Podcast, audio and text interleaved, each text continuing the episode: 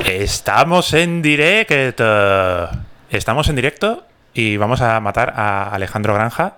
He visto que ponía ahí matar a un ruiseñor, que todavía se había quedado el nombre del directo anterior. Puedes- puedes Pero, pero matar, matar, matar a Alejandro Granja. Copy and paste en el título y ya. Alejandro Granja, nos hemos retrasado unos, unos, unos segundos, iba a decir. Nos hemos retrasado nada menos que 17 minutos para empezar este directo. Así que Es que estaba leyendo el libro. pedimos, pedimos disculpas de antebrazo.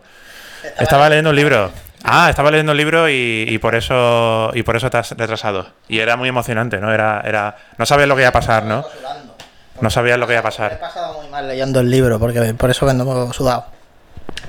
Alejandro Granja eh, se ha retrasado y eso ha hecho que empecemos un poquito más tarde, pero más allá de eso, damos la bienvenida. Bueno, per- per- perdón, ¿sabes? Perdón. Perdón, Perdón en general. perdón, perdón en general. Y nada, señoras y señores, estamos aquí en otro directazo, otro viernes más a las 7.18 minutos. No pasa nada, eh, retomamos eh, este directazo, todo sigue como estaba. Mm, Por ahora parece que todo está bien, la conexión anda bien. Yo veo ahora mismo en el iPad que todo está correcto. Tenemos ahí visual de lo que viene siendo el directazo. Vamos a ver también, me quiero asegurar un poquito, a ver si eh, tengo aquí sonido. Sí, tenemos aquí sonido. Perfecto. Sin retraso, sin nada, perfecto. Maravilloso. Todo ha salido a pedir de Milhouse.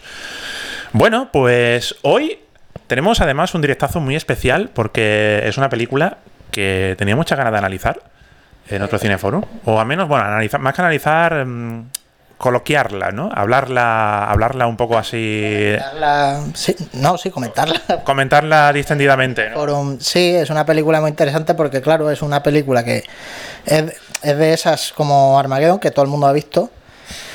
Sí, no es una rareza ni es una película tampoco muy inaccesible para cualquiera. Y además es una película del verano, ¿no? Es una especie de hit, ¿no? De hit del verano. Es como la, la bomba, ¿no? La de bomba, la, la canción del verano y esas cosas. La canción del verano eh, en, en película, ¿no? es un poco fue un poco la primera la canción del verano fundacional de las películas digamos que fue un poco la que hizo el, fue el bomba original La canción del verano, la película de verano primigenia, porque es una, peli- es una película que inaugura el género, mm, entre comillas, del blockbuster veraniego. género como lo llaman sí no sé el blockbuster sí el blockbuster son películas que están pensadas desde su producción para para, para, pues, para petarlo muy fuerte en taquilla eso es una cosa que ya prácticamente no existe tampoco De hecho, no existe el blockbuster ni tampoco la, la tienda física del blockbuster. O sea, se cayó con la, con la idea del, del blockbuster la tienda física de, de alquiler de películas blockbusters. Sí, yo juraría que quedaba un par de ellas. Quedan- hombre, quedan, pero eso está. Vi un vide- vi un vídeo de, creo que era de Luisito Comunica, que estuvo en uno de los que pocos, de los dos o tres que quedaban en Estados Unidos. Dos o tres, tú lo has dicho, dos o tres que quedan en Estados Unidos, ya no hay de eso. De todas formas, mm, ahora que lo dices, tengo mi duda de que esta película fuera concebida como un blockbuster en plan veraniego, súper calculado. No, no, no, para nada, na- no, a ver, no sé que no se esperaban que la película tuviese el, el éxito, el tipo de éxito que tuvo. Eh, fue una cosa accidental, no un poco, pero a ver, intentaban, intentaban crear un éxito, claro, pero no esta clase de super éxito. Y es verdad que la película empezó con un presupuesto que eh, yo creía que el presupuesto había sido más bajo, pero, pero bueno, investigando para la película vi que no, que no era tan bajo. Pero es que luego se disparó hasta las antípodas, Sí, sí, sí. Empezó con un presupuesto de 3 millones y medio de dólares y acabó costando 10 millones, una cosa así. Según- Se- se- he visto, era 9 millones de dólares y recauda 400 y pico millones, ahora lo vemos. Pero hemos hecho, hemos hecho ficha técnica de la película de la que estamos hablando. Ni siquiera la hemos, ni siquiera hemos dicho el título. no hemos dicho el título, maravilloso, solo. De todas maneras, a ver, el título aparece en el rótulo. Hay que, hay que decir, un poquito- pensar también, ¿no? Que- Sí, aparece, aparece matar a un ruiseñor ahora mismo, Ah, pero, vale. pero Muy bien, pues entonces. Pues eso es lo que- eso es lo que- eso es lo que estaba diciendo antes. Esa era la película de la que estamos hablando. Matar a un ruiseñor. perfecto, Hit del verano. maravilloso. Aquí se está re- reproduciendo otra vez el chat, aquí lo tenemos todo otra vez. Hola a todos. Hola a todos, ¿qué hay? Hola a todos, ¿cómo estamos? Pavel Trífono, a la buenas tardes de Huelva, aquí donde se comenta la previa del partido inaugural de la Eurocopa. ¿Se inaugura hoy la Eurocopa? Yo estoy de, estoy de deportes. Hoy, esta semana, estoy como desconectado. Lo, lo he visto en el programa de Pedrerol y eh, sí parece que ser que sí, ¿no? ¿Era hoy o ayer? Eh, joder, ahora no, ahora tengo la duda. yo lo único que, que lo- creo que lo único que he visto es un, el doodle, me ha parecido ver el doodle de Google con la imagen de la Eurocopa y he dicho, ah, bueno, esto será porque se inicia. Y luego sé que también hoy jugaba Nadal con Djokovic Eso y ya está, el único que sé Eso de hoy. es hoy, yo sé que es hoy y porque también han dado la noticia de que se vacunaron los jugadores. Los jugadores de la selección, eso sí. Sí. Bueno, pues estas son las noticias de los deportes, amigos y amigas. Muchas gracias. Rusel Deportivo. Rusel Deportivo de, de Twitch en Creatubers. Chuchu, Chuchuluco. Este es nuevo, ¿no? A mí no me suena, no me suena. Chuchuluco, hello, saludos desde México. Oh, muchas gracias. Desde México, qué maravilla, qué bien. Sus 1981 también. Hombre, nuestro Jesus. ¿Qué tal?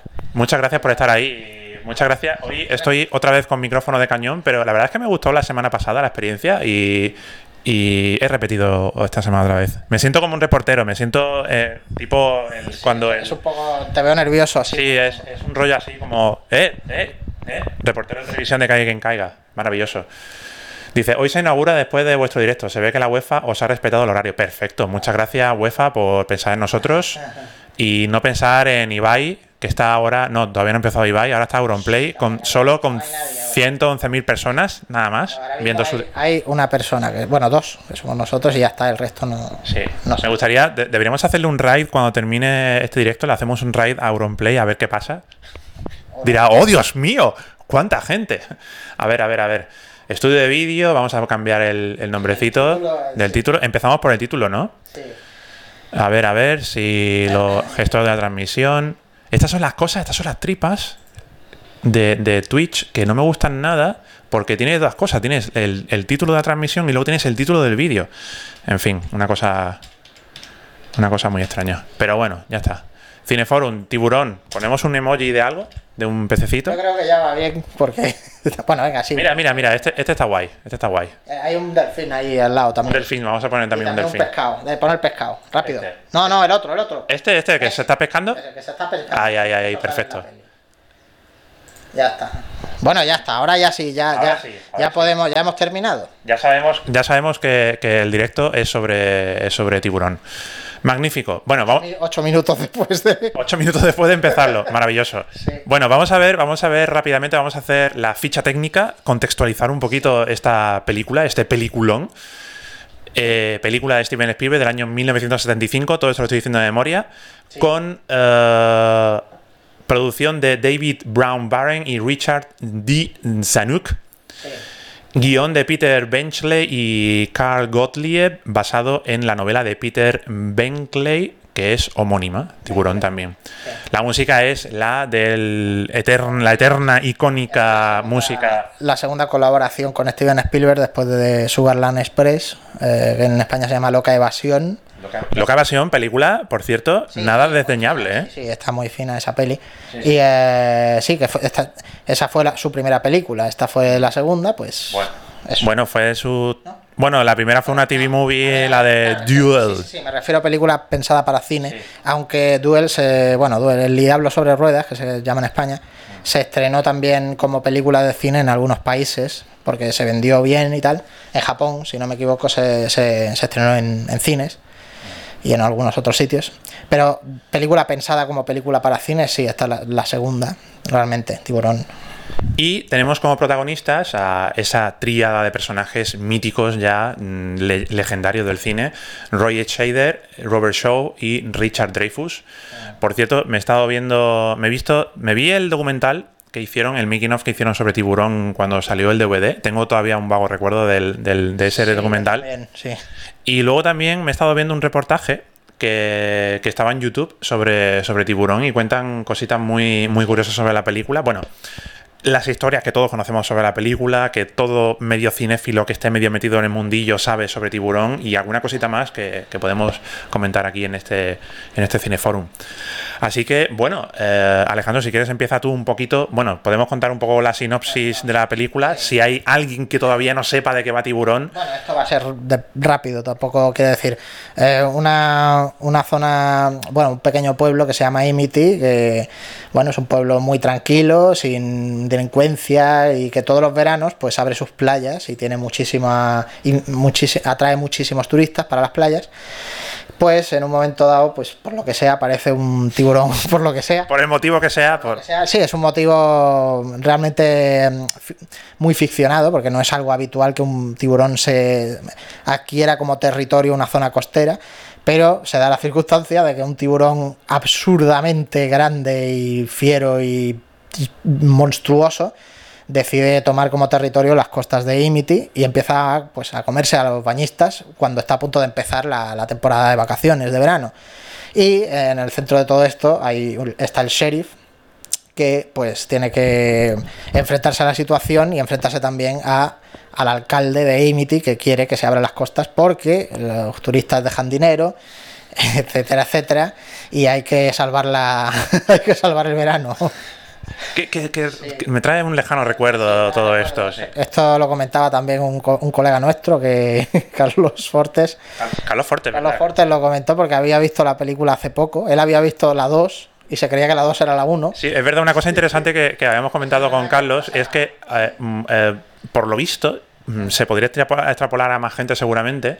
Eh, muchas personas vimos primero no Tiburón 1, sino Tiburón la 2 porque durante un tiempo en televisión, en los años 90, estuvo circulando continuamente esa película en la 1. Muchísimo más en la 1 que la. O sea, sí, en la 1 y en otros canales la ponían la, la, segunda película de Tiburón, mucho más que la primera. Yo, de hecho, también creo, creo, a lo mejor vagamente, no estoy del todo seguro, pero puede ser que yo viese también la segunda antes que la, que la primera, ¿eh?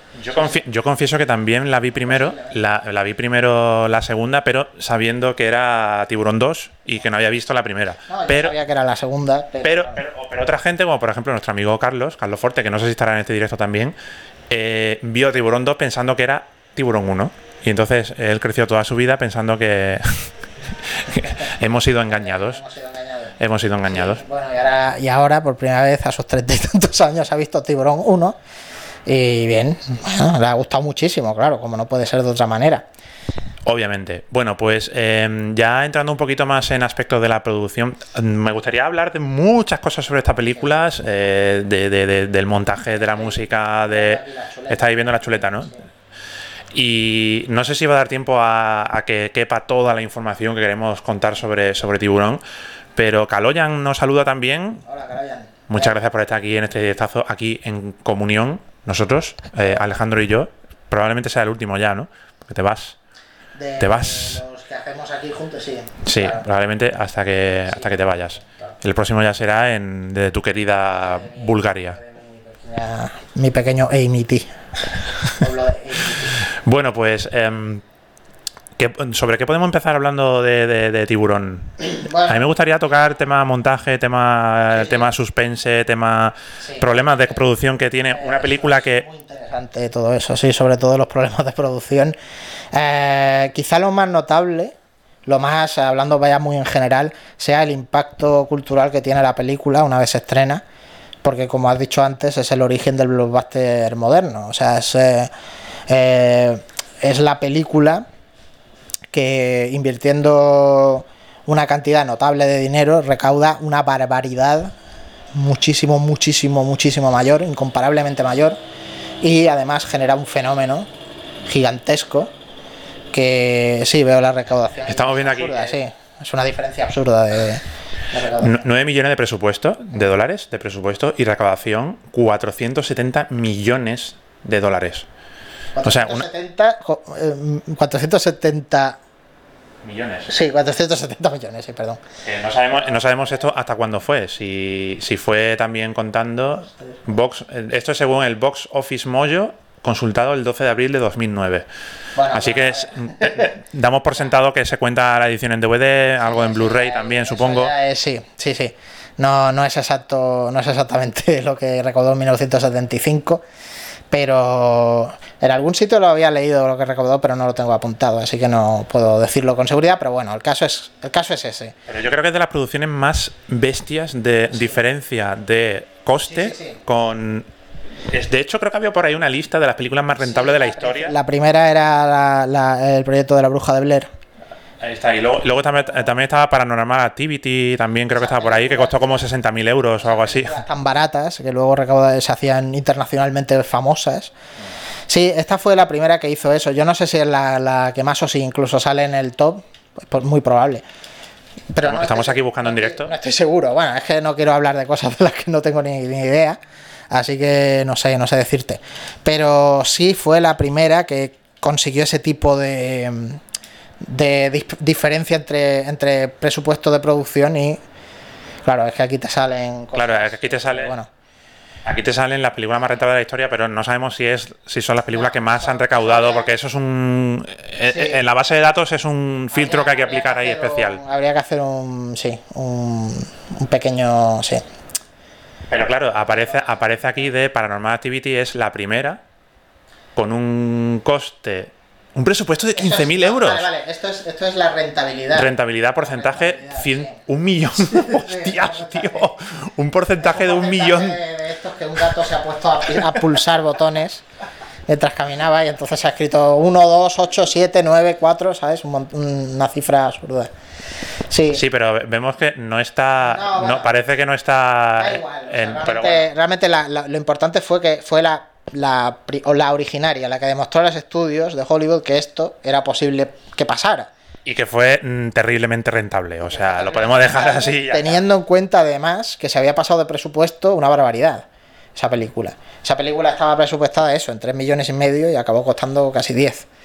Con lo cual, pues les enseñó un poco a, a plantear eh, las películas a los estudios de una manera un poco más eh, oportunista en ciertos sentidos, con una campaña promocional un poco diferente a la que estaba acostumbrados y además produciendo películas de esta clase, que eran películas eh, de, corte menos, quizá, bueno, más eh, generalista, ¿no? Es una, es una película en la que el malo realmente eh, no, es, no es un malo que tú puedas ad- adscribir a signos políticos ni nada, es, una, es un monstruo, ¿no? es una película de monstruos, pero que estaba muy, muy, muy bien hecha. De hecho, está es- espectacularmente hecha esta película. Es, para mí es la mejor película de Steven Spielberg, con diferencia, la mejor rodada y la mejor en todo. O sea, es que es una, esto es una, es una película en la que ya sea, ya sea por talento, por accidente, por las dos cosas, eh, todo es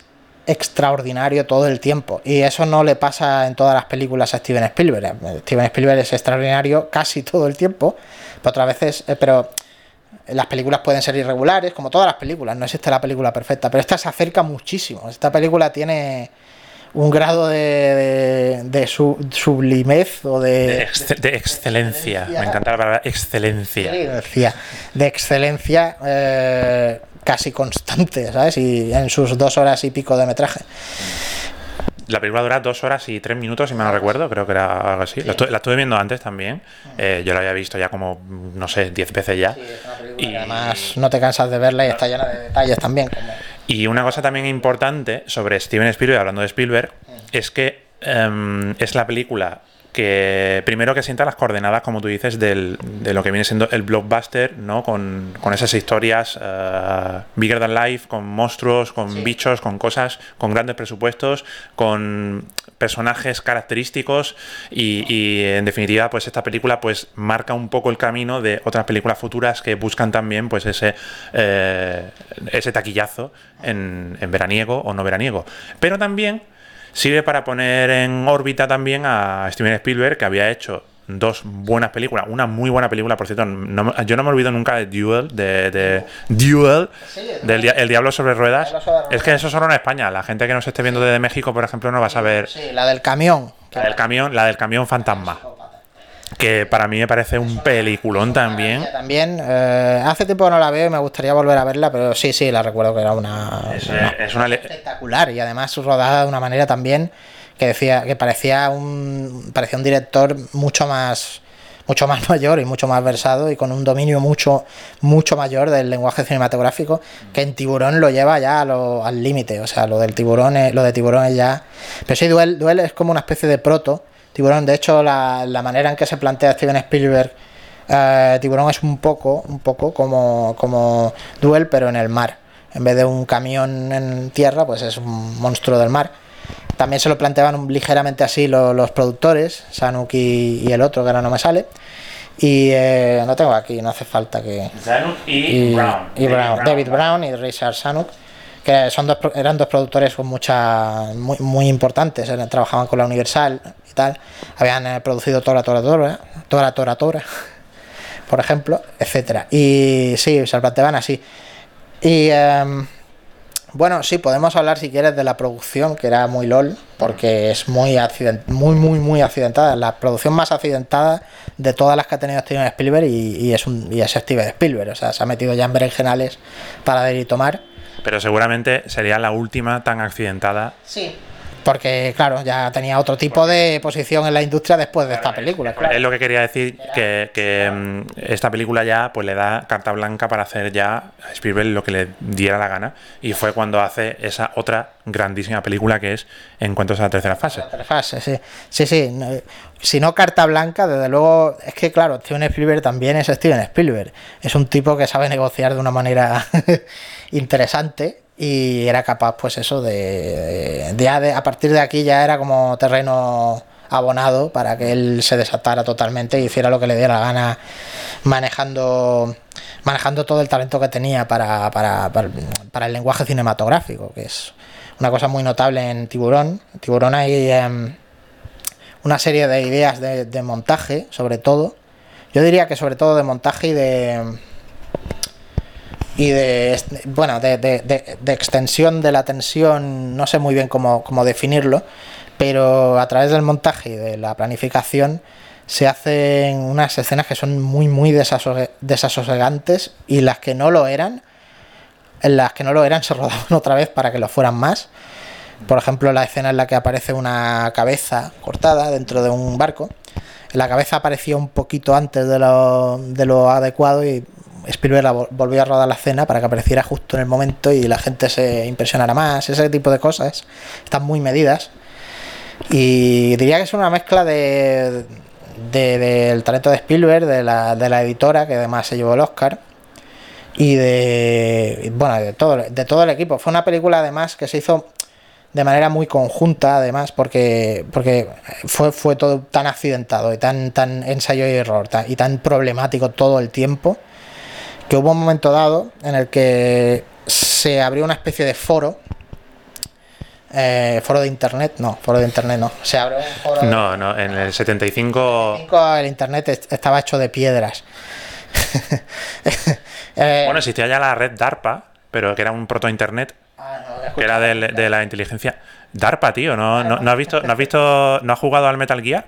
Sí, sí. Pues DARPA. DARPA es. Eh... Es que en Metal Gear salen un millón de organizaciones. Sale sí. Lali Luleilo. Sí. No sé si, la verdad es que no sé si tiene que ver con Metal Gear, pero era, era mm, una organización de. Bueno, básicamente un, una parte de la inteligencia de Estados Unidos, creo, o algo así. No sé si estoy metiendo en la pata. Una agencia. Una, una agencia dentro de la agencia que eh, pues hacía cosas tecnológicamente punteras de la leche. Así que ellos fueron los que hicieron. Pues DARPA se juntó para para pensar cómo, iban a seguir con la película, porque en un momento dado el tiburón, el tiburón animatrónico se jodió y se jodió, y el caso es que se jodía todo el tiempo, ese es el problema. No se jodió una vez, sino que se jodía constantemente, todo el tiempo estaba estropeado y se tiraban meses y meses parados, o sea, parados prácticamente sin, sin poder hacer absolutamente nada. Y claro, no puedes parar un rodaje de este tipo en seco y llevarte la película porque ya eso significa básicamente que te la cancelan y se acabó o te despiden como director o lo que sea.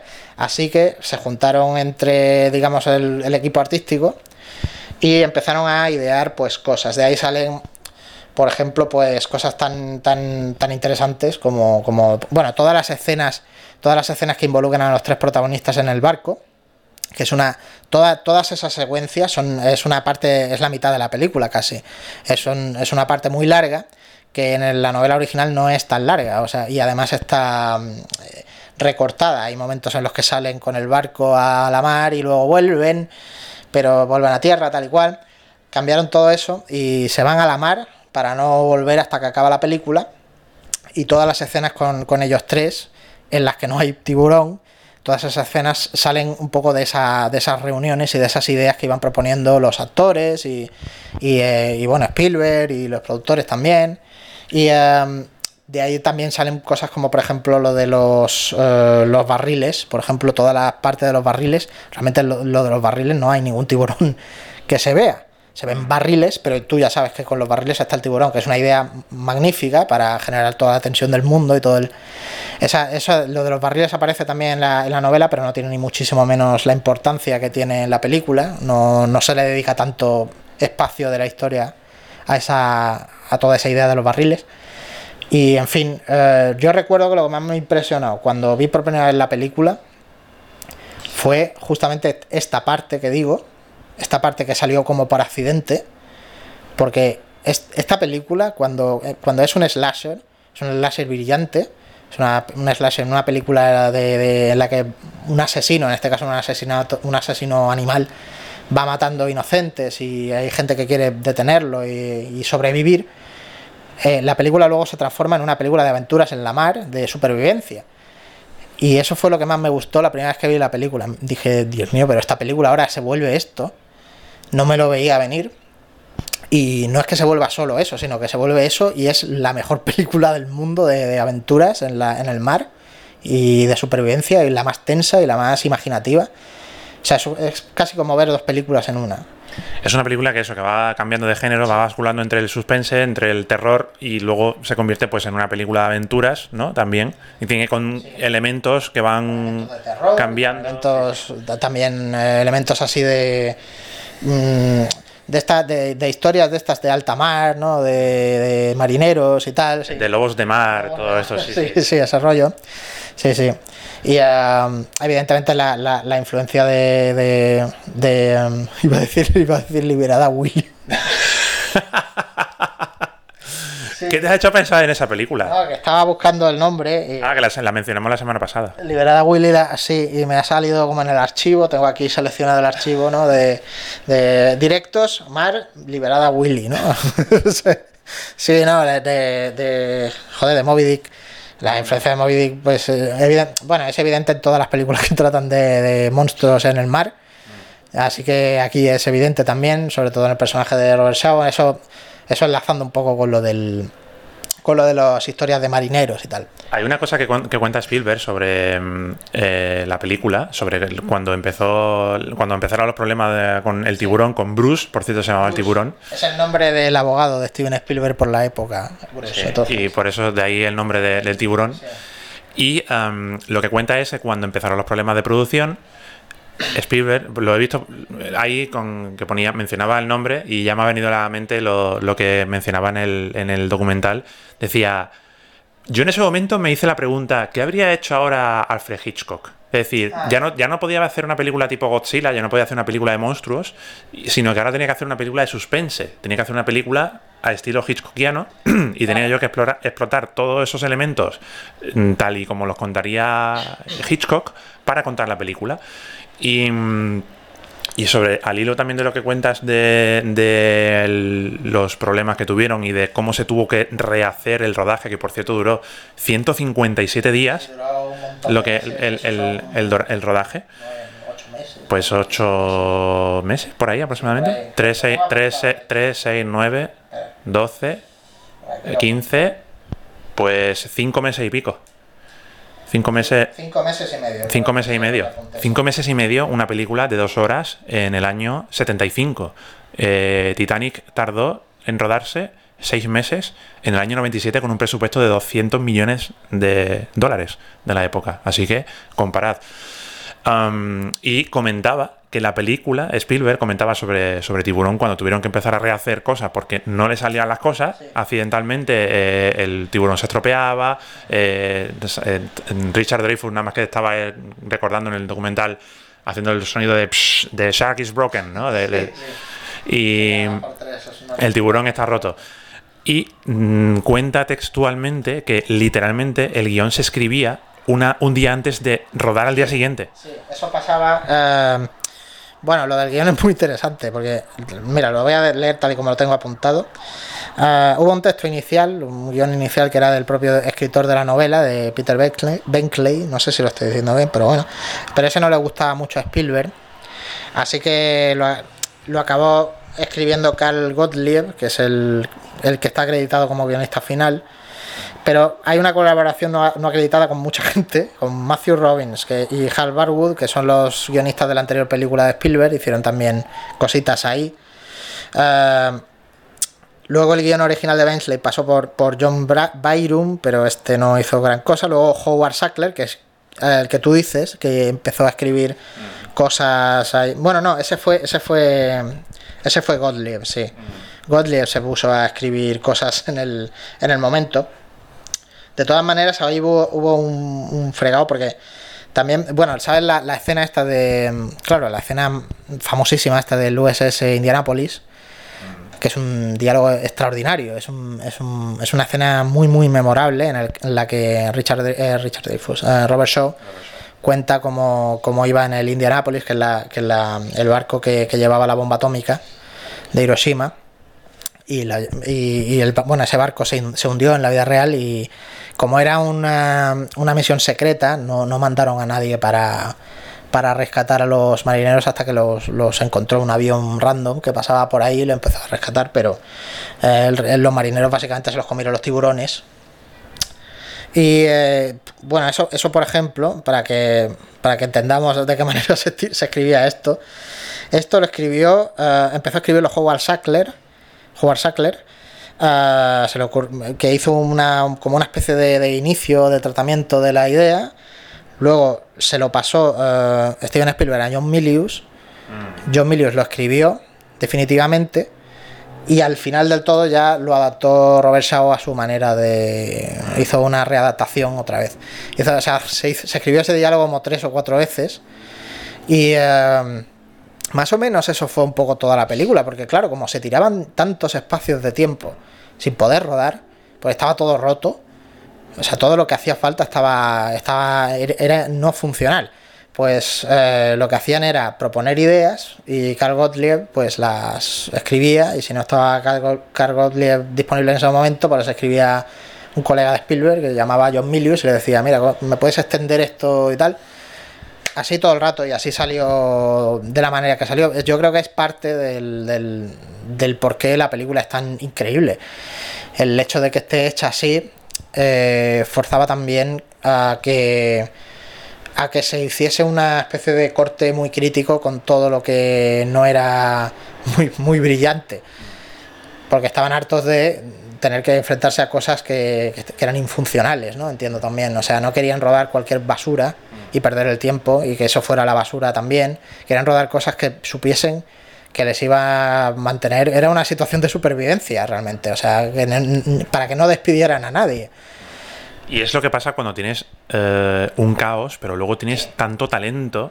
Eh, cuando tienes a, un, director que, tiene las cosas súper claras, eh, Steven Spielberg siempre ha sido un director que se ha caracterizado, que los actores siempre hablan de él que una de sus principales características es que lo tiene todo súper claro, de que no suele rodar más de, lo mínimo imprescindible, porque sabe perfectamente lo que necesita y cuando lo tiene, vamos, siguiente, siguiente, pum, pum, pum. Y es una persona que seguramente tiene que tener una cabeza muy bien estructurada para saber montar mentalmente durante el rodaje una película, que es lo que seguramente tuvo que hacer ahí eh, de forma forzada. Eso fue una masterclass para Spielberg muy bestial, lo, lo, que cuenta él. y tiene, una, mirada muy eh, cinematográfica en el sentido de que sí, de que ve esa clase de cosas eh, con muchísima antelación ve el final de la película, por ejemplo, siempre cuenta esto de que, creo que esto lo contaba también en el documental este del Making of, mm. que eh, al final del Diablo sobre Ruedas, de Duel, eh, los productores insistieron muchísimo en que tenía que explotar el, camión y él se negó se negó en redondo a que explotara el camión. Esto tal y como lo cuenta él, vamos, no sé. Eh, se negó porque consideraba que lo que quería ver el público en, al final, después de todo eso, era mm, efectivamente ver cómo el, camión se iba muriendo despacio, no, no reventaba, no era una muerte rápida, sino que él sufría, digamos.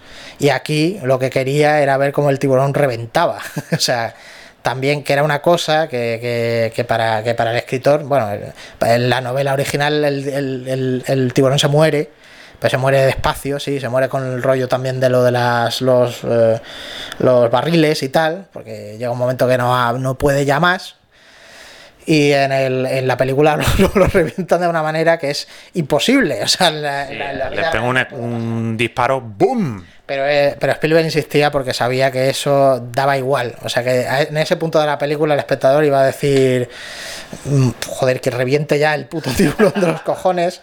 Sí. Y es un poco... Y otra cosa también que comentan eh, en el documental que me, me llegó muy dentro es que eh, en un momento dado de la película estaban todo el equipo, creo que era en una cena de la, de la película, en el rodaje, y em, en Hollywood, en, en, todas partes, en, las productoras, empezó a correr el rumor de que estaba siendo una producción accidentada. Es lo que pasa también cuando, cuando hay una producción así de mucho, de cierto renombre eh, y que empieza a ser accidentada, pues empieza a ser un poco la comidilla de Hollywood. El paso también con Apocalypse Now, por ejemplo. Otro mm, maravilloso accidente. Pasa, todavía, todavía pasa constantemente. También eh, creo que pasó también con Titanic un poco también, otra película que se, que se demoró muchísimo.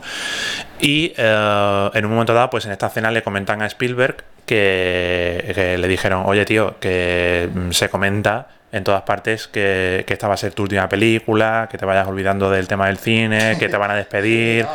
Y él estaba. Mm, o sea, se deprimió tanto que, abandonó la cena, se fue a su, a su cabaña, una cabaña que tenía él, y ahí se encerró y dijo, madre mía, madre mía. Eh, quería dejarlo, le pidió a los productores que, que le liberaran de la película eh, sí, el tío, no, yo creo que no hacía ni falta que le dijeran nada. Él ya sabía perfectamente que estaba metido en una situación en la que ya no iba a volver a trabajar jamás. De hecho, bueno, esto es un rumor. el tío estaba tan tenso que, hasta le mandaron a una chica y todo a... no, sí, sí. ¿En serio? eso es un rumor que sí, que se cuenta. Bueno, no sé. Se cuenta eso. Que una amiga de un amigo pues se pasó por su, por su casa o por su apartamento y al día siguiente se fue y tal. Eso un poco lo que... Eso pasó también en Apocalipsis Now, también con Coppola. En los 70, sí. Sí, esas cosas pasaban en los 70. los 70, aquellos años del cine.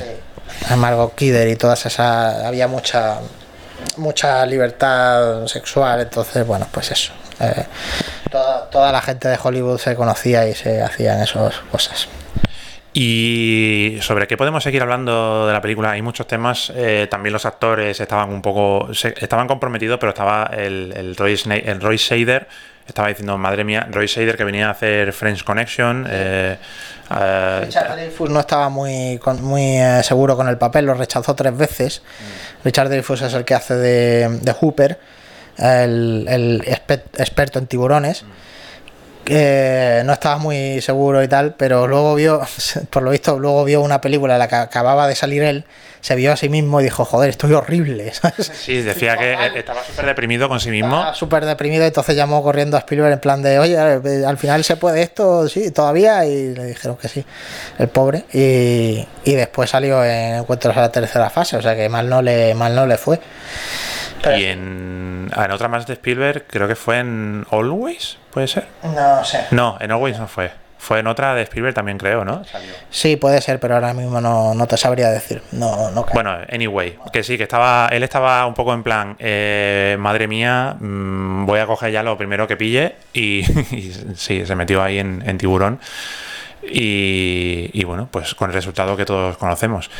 Y luego también, más cositas de, de, mm, la película. Pues eh, podemos hablar de montaje también, podemos hablar de, cómo eh, el montaje pues salva muchas veces situaciones que de otro modo, con más presupuesto, con otros medios, pues se podrían haber rodado de otra manera, pero que como no tenían eh, esos medios, y como no tenía, y como fue tan accidentado, pues tuvieron que hacer ahí un rompecabezas de montaje, jugando con el suspense, como decimos, ese suspense hitchcockiano, para.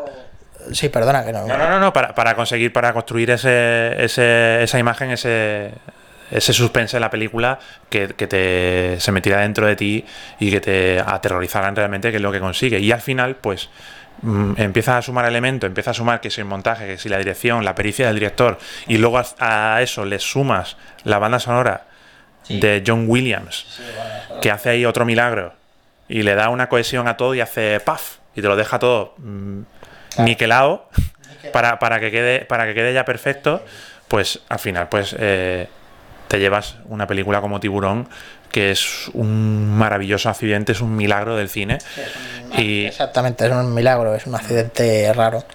Sí, en el, en el senti- lo- eh, con respecto a lo del montaje, es un caso relativamente similar, creo yo, al de, al de la Guerra de las Galaxias, que Star Wars. eh, había cosas que no funcionaban bien hasta que se montaron de determinada manera. Porque, claro, no sabía, los directores no sabían lo que estaban haciendo en muchos momentos. O sea, realmente nadie había hecho una película de esas características en alta mar. Bueno, en alta mar no, en- perdón.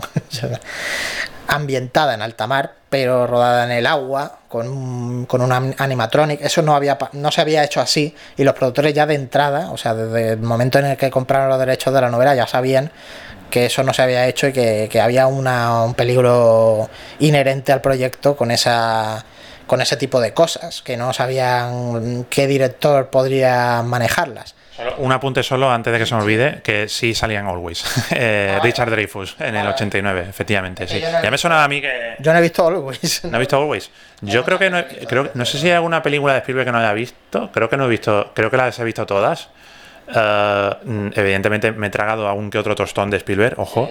Eh, por ejemplo, la, esta mencionada, la Always. uf, uf.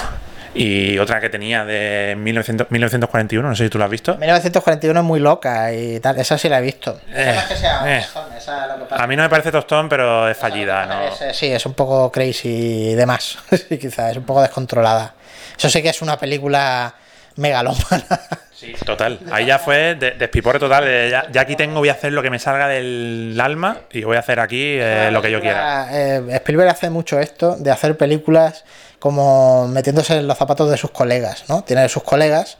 Le gusta, pues, por ejemplo, eh, Indiana Jones es una película un poco así de, de George Lucas, ¿no? Y, pero la hace él así para jugar a hacer el George Lucas. Y esta era un poco, la de 1941 era, era un poquito comedia loca de estas que hacía Robert Zemeckis, ah, sobre todo al principio. De hecho, el guion es de Robert Zemeckis y Bob Gale. Y era un Y de, poco- y de- eh, Bob Gale, y no estaba también metido ahí el Milius, John Milius. Es posible, es muy probable. Me suena a mí algo de posible, sí, sí, a mí también me suena eso. Es muy posible, sí, sobre todo porque temática de Segunda Guerra Mundial. A Milius lo metían siempre con, las con ese tipo de temáticas porque es un. Bueno, ya sabes. John, John Milius, para quien no lo sepa, es el director de Conan y es el guionista de Apocalypse Now. Es un tipo muy particular que. Bueno, para que nos entendamos, el personaje de Walter del Gran Lebowski está inspirado directamente en John Milius. Es, sí, sí, sí. Ah, la, la historia de la película de 1941 de John Milius. Ah. Aquí. Ah, la historia de Robert Zemeckis, Bob Gale y John Milius. Claro. Sí, sí, John Milius es un, es un flipado de, de las armas, de la Segunda Guerra Mundial, de, en fin, de la, del patriotismo norteamericano y de la identidad norteamericana y de... eh, Sí, es un, es, un, es un patriota republicano a la antigua y tal. Y, am, y sí, para todas estas. De hecho, también estuvo ayudando incluso en, en Malditos Bastardos. Está en agradecimientos en- porque estuvo ayudando con el guion, con un montón de cosas relativas al contexto de la Segunda Guerra Mundial. ¿Hace Dir- Dirty Harry? ¿Hace Harry el sucio?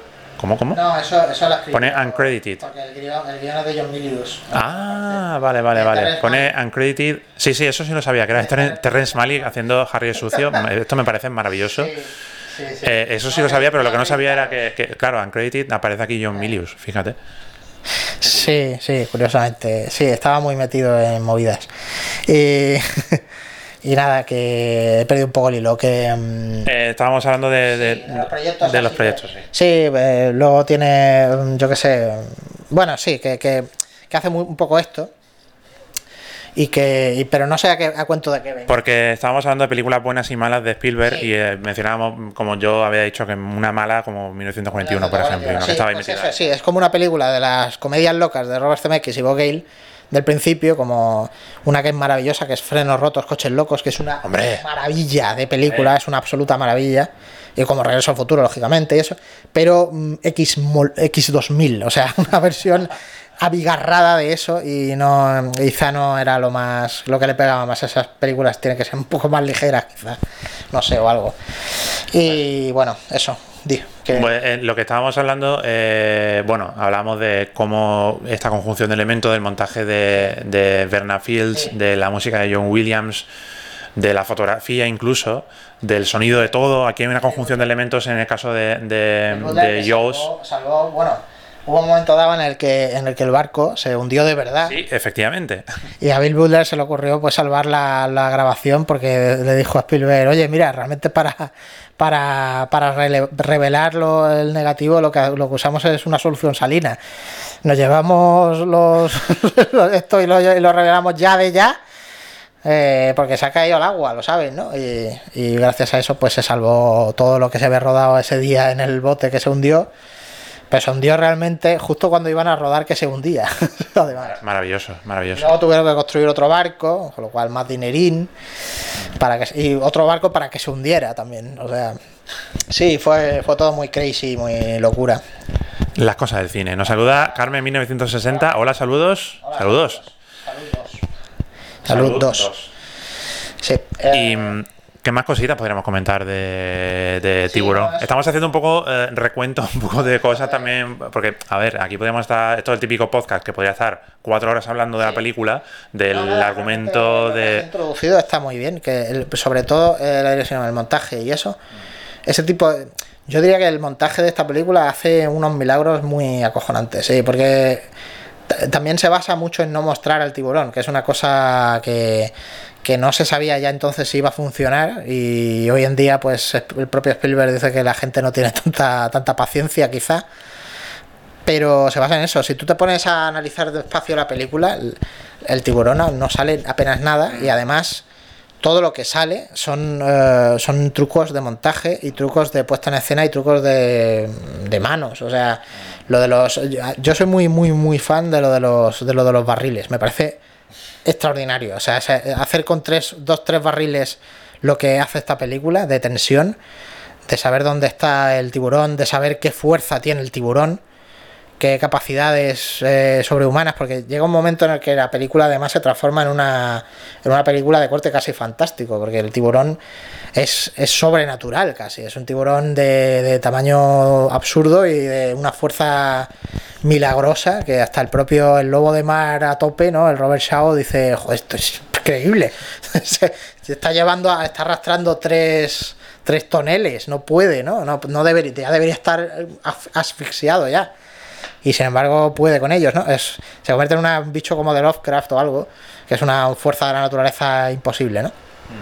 Todo eso se consigue sin el propio tiburón en sí, se consigue con, con truquitos. Con, con ingenio y también mm, eh, en una escena, en la escena de la jaula, cuando está la jaula bajo el agua, ahí sí se rodaron tiburones de verdad.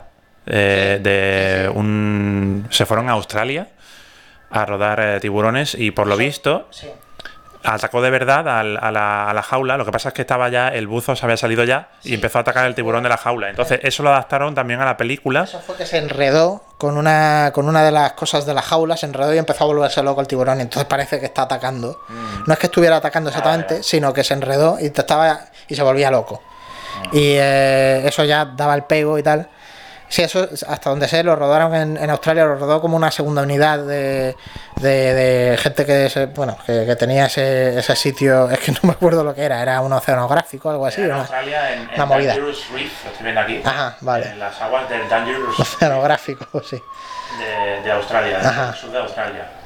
Ajá, bueno. Con una, con una jaula en miniatura, están diciendo aquí, con una jaula en miniatura, Ah, en sí. el documental, para que pareciera luego más grande, más, más grande el, el tiburón, porque claro, Sí. evidentemente, como, como dice, perdón, estaba aquí dirigiéndole a, No, no, no. a- a Alejandro y estaba yo aquí hablando. Eh, esto es lo que pasa cuando tienes un micro Sí, para dos personas. Esto pasa. Eh, relevo y... no, no, no, no pasa nada. Em, que tenían una jaula que era más pequeñita con- para que luego diera la impresión de que es más grande el tiburón, porque lo que estaba comentando Alejandro antes, pues que era un, un tiburón de unas dimensiones monstruosas.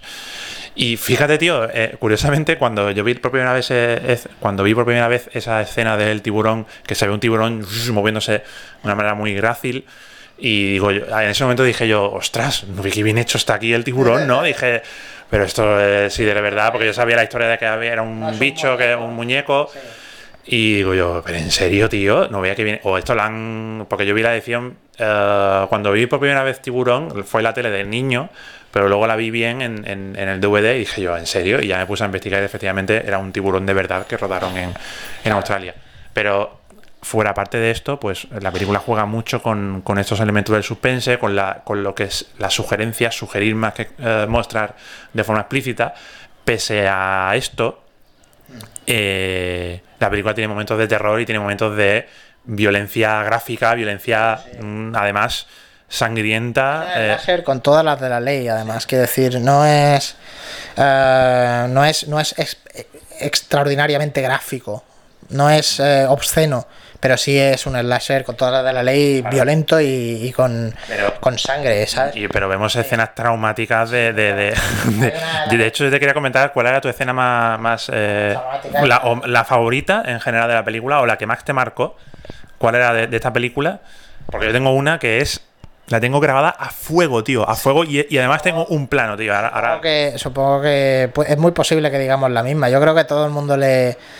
eh, mis padres vieron la película recientemente y no recordaban ese detalle y les impresionó mucho que muriera un niño en la película, que es una cosa que a mí también cuando la vi de pequeño también me impresionó. Dije, joder, esto, esto no me lo veía venir. Se cargan a un niño en la película que se lo come el tiburón y luego hay una escena que es la que más me impacta en esa época al menos, en esa época me impactó la que más, la, la escena en la que viene la madre y le pega una torta al, a, Brody, al protagonista, porque dejó abiertas las playas.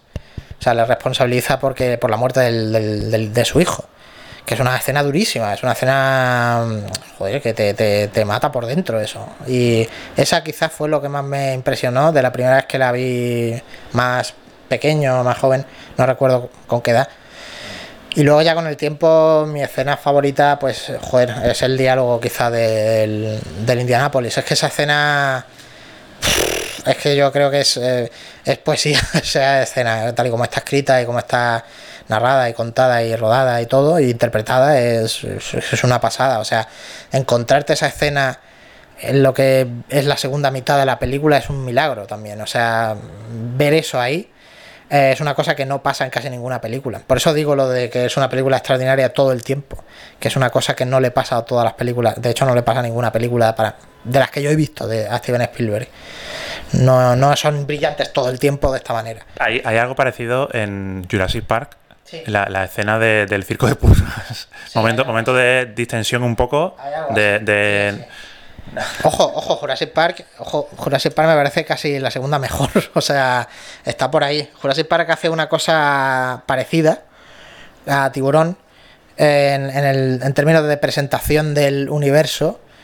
Y, y también es una cosa que, entrocando con lo que dices de, la- de lo del circo de pulgas, hay una idea maravillosa en Tiburón, en Tiburón, en Jurassic Park, que es la de que el, todo esté presentado como en un circo. O sea, es que toda la película es una especie de circo y te lo va presentando el personaje de. mm, eh, joder, que no me sale. Richard Attenborough, ¿era? eh, Hammond. Sí. John Hammond. eh, eh, Richard Attenborough. Richard Attenborough, Sí. sí. Es que no sé si lo, di- lo digo bien muchas veces. De Yo me confundo con el hermano, David. David Attenborough. David Attenborough, que es el que, sí- es el que sigue vivo o están ya los dos. eh, Yo sé que, se- que Richard Attenborough. murió, Richard murió y, no, no sé. Y el otro creo que sigue vivo, creo. No sé. Ni idea. Dice Jesus si lo pone en medio. No, porque eso es un micro. Si lo pone en medio de. Porque es un micro de cañón. Es un micro que capta por aquí. Bueno, a ver, también te hago por aquí, por detrás, pero lo, lo que capta está aquí. O sea, si yo lo pongo así para allá, pues se escucha poquito. Y si lo pongo así, pues se escucha más. Esto es un micrófono hecho para. Bueno, para este tipo de, de cosas más tipo rodajes. No, o sea, no este tipo de cosas, lo que estamos haciendo ahora mismo, sino eh, rodajes. eh, Bueno, para este tipo de cosas, si tuviéramos dos micrófonos, claro. En realidad lo que sí se podría hacer es, en cierto modo, eh, dejarlo así, hacer el giro, porque como es muy direccional, no hay Sí, está la manera de- sí. Pero bueno, prefiero. Yo me fijo mucho, me fijo mucho en los búmetros que tiene el OBS. Y ahora mismo, que estoy hablando yo, está el rojo más o menos. Y cuando ahora Alejandro, pues. ¿Ves? cuando yo estoy hablando, bla, bla, bla, bla, bla, y cuando estoy hablando aquí ahora, pues se escucha súper poco. Sí. Baja, baja un montón de decibelios. En fin, cosas de cosas técnicas, Alejandro. Técnicas, sí. Eh, lo que quería comentar, a ver, eh, he perdido yo también un poco el hilo ahora también. De... Bueno, vas a decir tu parte favorita. Ah, sí, sí, sí, sí. Mi parte, mi parte favorita de. de- o la- más que mi parte favorita, es lo que más me impactó en su momento cuando la vi por primera vez, de niño, en un VHS. eh, yo que sé, cuando tenía 5 años o algo así. Y eh, es cuando muere Robert Shaw, el personaje de Robert Shaw. eh, que mm, hay un plano. Efectivamente, que, que, mm, que es cuando el tiburón se abalanza contra el barco y empieza. eh, se lleva a, a Robert Shaw Sí, sí. y lo está mordiendo y él mm, da unos gritos, unos alaridos de dolor. Y, y hay un la plano, un plano, un primer plano de, de la cabeza de nuestro amigo que se ve echando sangre así. Tío, y ese plano lo vi de pequeño y me, me traumatizó de una manera, pero bestial. Y es un plano que nunca he, he conseguido olvidar, tío. Y siempre además lo tengo grabado a fuego y cuando la veo la película digo, Sí. otra vez este, este Es una maldito plano. Muy, muy violenta, sí, es que es muy violenta. Y los gritos, los alaridos, tío. Los gritos como un cochinillo, tío. Era, era una cosa absolutamente atroz, tío. Me, da- me daba. Me, me- me- producía un. Me produjo un trauma muy, muy fuerte esa, esa es la escena, esa es la escena del todo o nada, porque es la escena en la que ya ves un muñeco, que es un muñeco comiéndose a un hombre, pero ya en esa, ese, en ese punto ya te lo, te lo tragas igual, no te es como que te lo te parece correcto todo y te impresiona tanto más, o sea, no Sí, sí, esa es muy, muy, muy terrible. Es, es terrible, es absolutamente terrible. Hecho y derecho ya, un señor avezado, gritando ahí de dolor. Sí, sí. Y yo no quería que muriera, además, eh. No, ¿Quién quiere que muera un personaje así? Es entrañable a su manera. Así que, así que esos son los. No sé si, si tenéis alguna escena así interesante de esta película. Seguro que todos habéis visto la película, todos los que estamos aquí en el, en el chat. Si quieres pongo aquí también, lo pongo aquí en grande. Dice, muy es una referencia a la fase de las pelis. No, no, eh, sube, sube. Es que eh, se refiere a.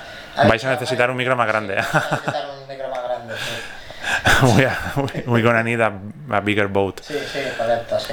Es una frase Pues- que, que improvisó, por cierto, el tío. El.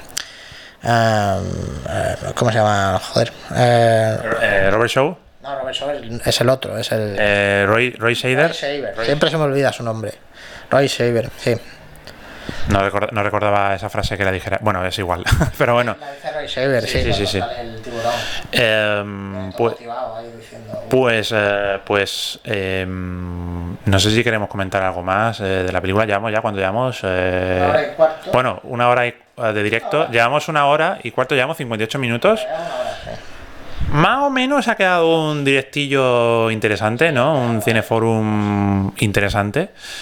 Y mientras, si, que- si tú quieres comentar algo más de la película, que seguro que podemos comentar algo también de la música, la música de, Ah, de John sí, Williams, comentado- interesante. Hemos hablado un po- poquito de la música. La música.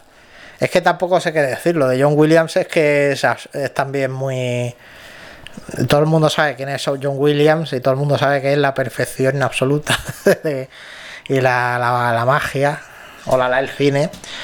Sí, sí, no Yo, sé. yo lo que, lo que Bueno, el Oscar por esta película, con mucho merecimiento. Y, y lo que comentaba John Williams con Spielberg es que cuando, cuando le propuso la banda sonora, dijo John Williams, tío, yo me imagino esto como, como una cosa súper básica, como un chan chan chan chan chan chan chan chan, como dos notas, dos notas y ya está. Spielberg se creía que era, que era que estaba de broma. Exactamente, dijo, pero ¿en serio, tío? Y luego, evidentemente, John Williams dijo, yeah, man, yeah, trust me, man, Sí, trust un, me. es un tono que puedes acelerar y reducir y, y digamos que es moldeable para la tensión que va al- que va pareja con el movimiento del tiburón, con el aleteo, ¿no? Este rollo. Es un poco el juego que, que hace ahí. Y bueno, no sé, yo creo que es que habla por sí sola. es Habla que- por sí sola. Y, y claro, entonces fue cuando, cuando John Williams empieza a hacer, a construir toda la instrumental de, de la música. Y ya fue cuando, cuando le sorpresenta a Spielberg y dice Spielberg, holy moly, man. Eh, dice Jesus, cuando murió se acabó para mí la posibilidad de escuchar bandas sonoras ¿Quién- buenas. ¿Quién murió? ¿Quién ha muerto? John Williams no ha, mur- no ha muerto. John Williams no ha muerto, ¿eh? John Williams no ha muerto y, y todavía, sinceramente, todavía me estoy preparando Yo creo que Me estoy no. preparando todavía para la, para la muerte de John Williams, que llegará más pronto que tarde. Llegará pronto, pero yo creo que acaba Indiana Jones la nueva antes de morir. Y quizá alguna otra. ¿Cómo que no? ¿Cómo que no? ¿Cómo que no? John Williams tiene 89 o por ahí, creo ya, ¿eh? Estaba ya, está ya. ha muerto durante el directo. Dice, sí, te, te- imaginas se ha muerto durante el directo. Eso, eso se- seguro, seguro que lo ha, seguro que lo han actualizado en la Wikipedia. Si le das a John Williams, Vamos a, vamos a verlo, John Williams. A ver, quiero mirar qué edad tiene. Ahora pone. Editado hace un minuto por Jesus. Ah, coño, que estoy haciendo yo metiéndolo aquí en, en, en. Tiene 89, efectivamente tiene 89. está vivo, vivo. Está vivo, vivo. No te ha dado tiempo a cambiarlo, Jesus. Eh, no, no, que a mí que no, que no me toquen a John Williams. Sí es verdad que estuvo, que ha estado durante un tiempo estuvo bastante cascado. Sí, estuvo pocho. Estuvo pocho. Pero parece que lo ha superado. Y, pero por ahora. pudo- no pudo hacer la banda sonora de Ready Player One, que la hizo Alan Silvestri. Y lo que se hizo fue la de Star Wars últimas y ahora está haciendo la de Indiana Jones, si no estoy equivocado. ¿Ya lo está haciendo? ¿No se está rodando todavía? No sé si la está haciendo ya. o- Seguro que la tiene ya no sé palabra. cómo va la cómo va la cosa. A lo mejor se pone a hacerla mientras está en producción y tal. Vamos a, ver, vamos, a, vamos a verlo rápidamente. Que.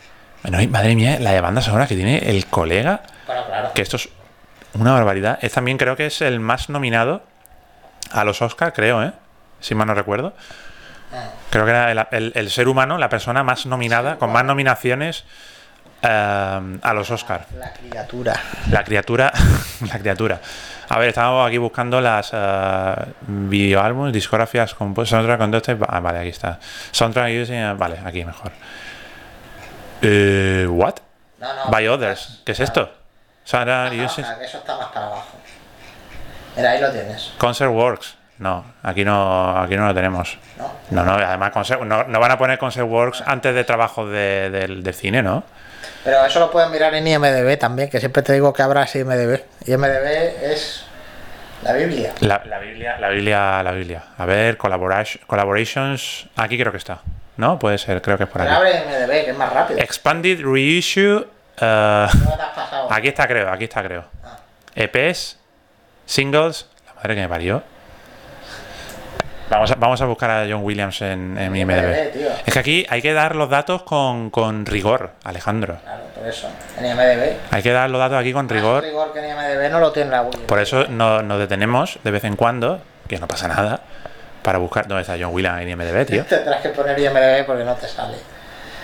No te sale.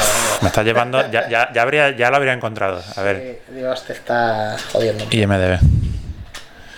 IMDb, Internet Movie Database, que creo que fue la primera página de cine de la historia, creo.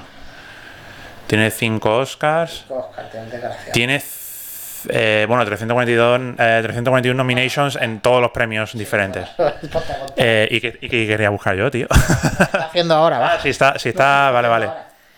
Eh, bueno, eso no, soundtrack de, eh, quítalo. No, quítalo, dale, dale encima soundtrack. Parece mentira que no sepas usar. Pero con, Composer. Composer, vale, vale, ok. Ahora. Ah, mira, aquí está, Untitled, Untitled Indiana Jones Project, Filming. Correcto, Aquí está, para el año 2022. Pues eso es Así que tenemos, tenemos John Williams todavía para rato, ¿eh? Bueno, para rato no sé, pero tenemos para una película. Para una peli al menos tenemos. Para una peli al menos si tenemos. quiere también, porque vete tú a Yo espero que sea para rato, ya te digo, yo todavía me estoy, me estoy concienciando todavía para cuando, cuando que- John Williams falte en este mundo. ¿Tú ya sabes lo de que Bernard Herrmann, que compuso Sí, Taxi? Herrmann, Sí. que, que eso, Bernard Herrmann, que Bernard Herrmann, que compuso Taxi Driver y al día siguiente se murió de haberla hecho. pues Madre mía. Y otro, uno que se murió poco después también, creo que fue Robert Shaw en Jaws. Se murió. Como tres años después o algo así, después de hacer la película y no tuvo mucho más. Sí, sí, sí, sí. Ah, eso no sabía. El, el que- Robert Shaw murió, a ver, que Roy Shever murió en 2009. muere en el 78. Murió, muere tres años después de la película Sí, de, de Tiburón. Fíjate. Pues este era un actor que molaba muchísimo. Estaría también en, The Taking of, of Pelham 1, 2, 3. Alright. Uno, dos, tres. Dice Caloyan, Alejandro, ¿eres más de tiburones o de dinosaurios? Eh, a mí me gusta más tibur- tiburón. Bueno, eh, si soy más de dinosaurios o de tiburones. Hombre, con, con- de, más, de, más de dinosaurio, supongo, sí. Te- pero te refieres al animal, ¿no? No te refieres a la película. Si era animal, Eso va- ah, vale. eh, da, ma- da más juego, ¿no? Los dinosaurios. juego los dinosaurios porque hay más especies. Hay como son como los Pokémon que tienen o como los Digimon, no tienen Didi evoluciones y hay mucha variedad. Entonces, tiburones hay menos variedad, hay menos variedad, ya está. Dice, dice, dice Carmen 1960, en el 75 todavía se hacían carteles artísticos para anunciar las pelis. El cartel era impresionante, con un tiburón enorme y una mandíbula tremenda. Es, es muy... Da, da, Sí. da mal rollito la foto, ¿eh? la imagen. ¿eh? La imagen da mal rollo, sí, sí, es una imagen terrorífica. Es terrorífica, maravillosamente terrorífica. O sea, es, es un muy, muy, muy eh, un gran, una gran, un gran cartel, un cartel hecho con mucha, con mucha cabeza y, jugando con elementos de una forma muy minimalista. A veces hacen Y- carteles todavía que están guays, pero la mayoría sí, bueno, la mayoría, todo el mundo sabe ahora que, bueno, como hemos hablado muchas veces, hoy en día todo está mm, es muy sota caballo y rey, no, no se no se apuesta, no se arriesga con determinadas cosas y no abunda la originalidad en los carteles tampoco la, o el riesgo. Sí. Sí, los carteles de los 70 molan mucho por esa razón, porque eran todos obras de arte en sí mismos. Era la pretensión. Dice, era una referencia al sketch de Tim Burton. Sí, Vosotros siempre con sketches Sí, de ya- muchacha Nui. Claro, ya lo he pillado. Lo que pasa es que como esto es un directo y es más gente, pues decir, no quería que sonara como a chiste privado, como chiste personal. Sí, eso es eh, ya, sí, eso es de- viene de un sketch de Laura Chanante de Tim Burton. Sí, sí, sí. Eh, bueno, si lo ves, pues entiendes un poco de qué va la historia. Maravilloso. Pues eh, bueno, pues más o menos podemos, creo que hemos cubierto un poquito de cada aspecto de la película. Eh, como decimos, pues daría para muchísimo más. Pero mm, vamos a ir cerrando ya este directazo. Mm, Creo que una hora y estos cinco minutos, una hora y cinco minutos, una hora y siete minutos que llevamos ya. Pues hemos echado la tarde, hemos echado la tarde bien, ¿no? Sí. Y eh, queda pues eh, decidir Ah, cuál, cuál será ah, el próximo Cineforum. Tú ya te, lava- te lavas las manos. Ah, Y- ¿qué será y cuándo? ¿Qué será y cuándo? A ver, Sí. Nosotros eh, 30 segundos. no sé, no sé si no sé si los 30 segundos antes de que eh, Alejandro recuperara el aliento. em, hemos estado hablando que quizá, yo creo que incluso de cara al verano, eh, quizá hacerlo todas las semanas eh, nos pille un poco ajugados. ajugados. Wow, sí, quizá yo también lo he pensado, ¿eh? por eso no te no me ha parecido ninguna locura cuando, o sea, me lo has propuesto tú aquí, pero yo también lo, lo estaba pensando que quizá pasa que no, no quería cortar el rollo, pero A ver que está guay, está guay, pero estamos hasta arriba. Estamos un poco en la misma página en ese sentido, sí, porque es un poco ahogado, sí. Sobre todo cuando tenemos otras cosas que hacer, sí, y, además, eh, por ejemplo, para leerse el libro en este caso, joder, esto ha sido un poco de rapideo todo, porque además había una encuesta, no sabíamos que iba a salir esta película específicamente. Sospechábamos, pero digamos que con dos semanas tienes, tienes mucho menos ahogo, sí. Eso es así, es así. Bueno, pues si quieres, para ir manteniendo el ritmo como lo teníamos hasta ahora, si quieres podemos hacerlo la semana que viene.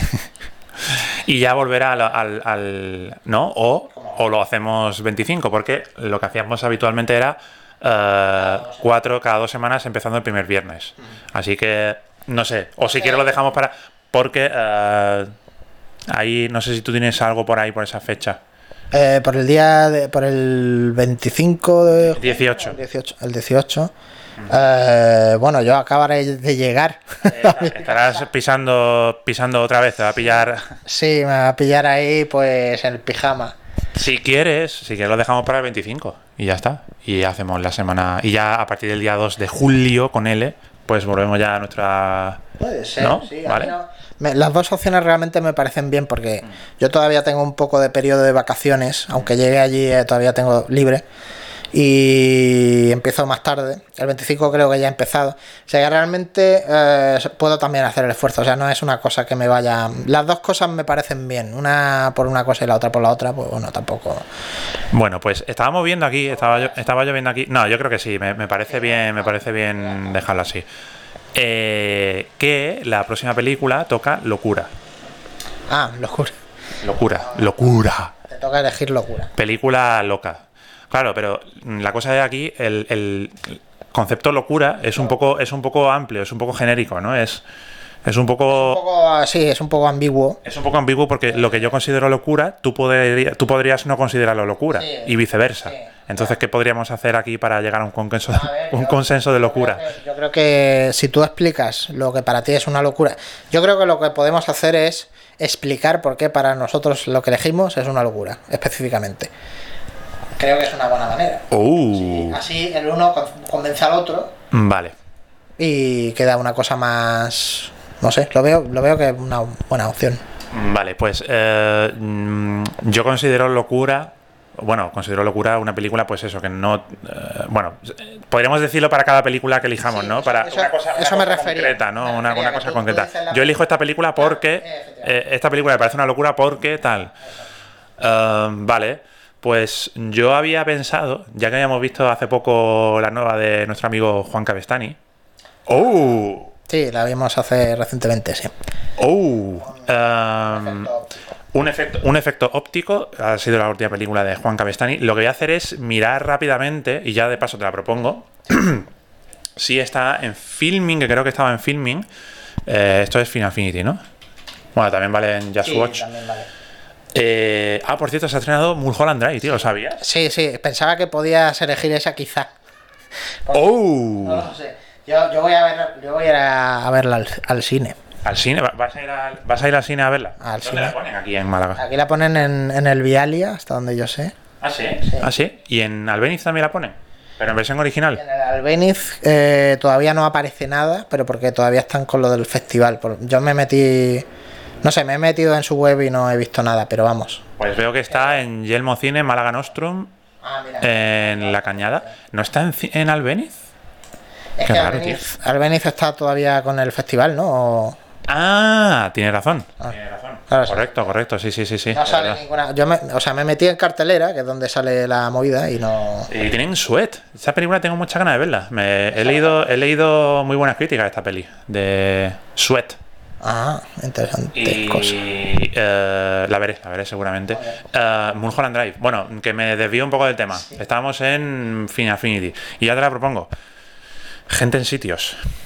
¿Qué te parece? Me parece bien, eh, no sé, me parece bien. A los dos nos gusta gente en sitios. A mí me parece, a mí me parece una grandísima película. Que nos hizo- En serio, ¿eh? O sea, dentro de lo que es, me parece una película que, mm, que a mí me gusta, me gusta verla y me gusta hablarla y me gusta. Para nosotros fue en un momento dado reveladora hasta cierto punto, en ciertos sentidos. Y sí, no, me parece muy bien. A o ver, sea, no, tenemos me parece en- estupendo, vamos. La tenemos, la tenemos en filming. La tenemos en filming. Perfecto, pues eh, listo. Dicho queda. ¿Te parece bien esta locura?